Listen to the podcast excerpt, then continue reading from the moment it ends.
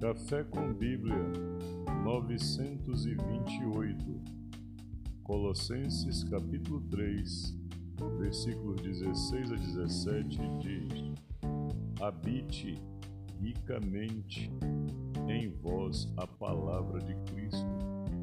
Instruí-vos e aconselhai-vos mutuamente em toda a sabedoria, louvando a Deus com salmos e cânticos espirituais, com gratidão em vosso coração. E tudo o que fizerdes, seja em palavra, seja em oração, fazei-o em o nome do Senhor Jesus, dando por ele graças a Deus Pai.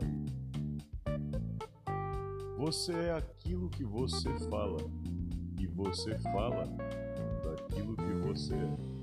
Muitas vezes até definimos beleza pelo vocabulário de uma pessoa.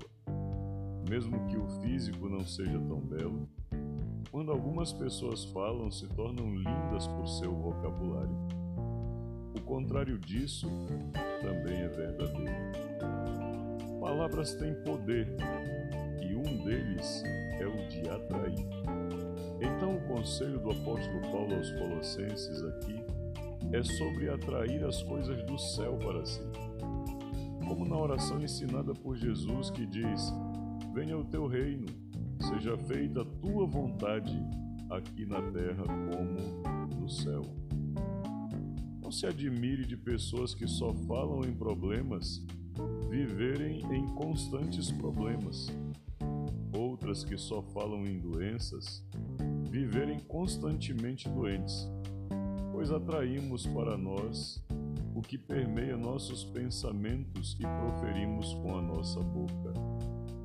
Esteja sempre em nossos pensamentos e saia de nossa boca dia a dia somente aquilo que queremos atrair para nós. E com gratidão ao Senhor, exaltemos em tudo o nome santo de Jesus. Shalom.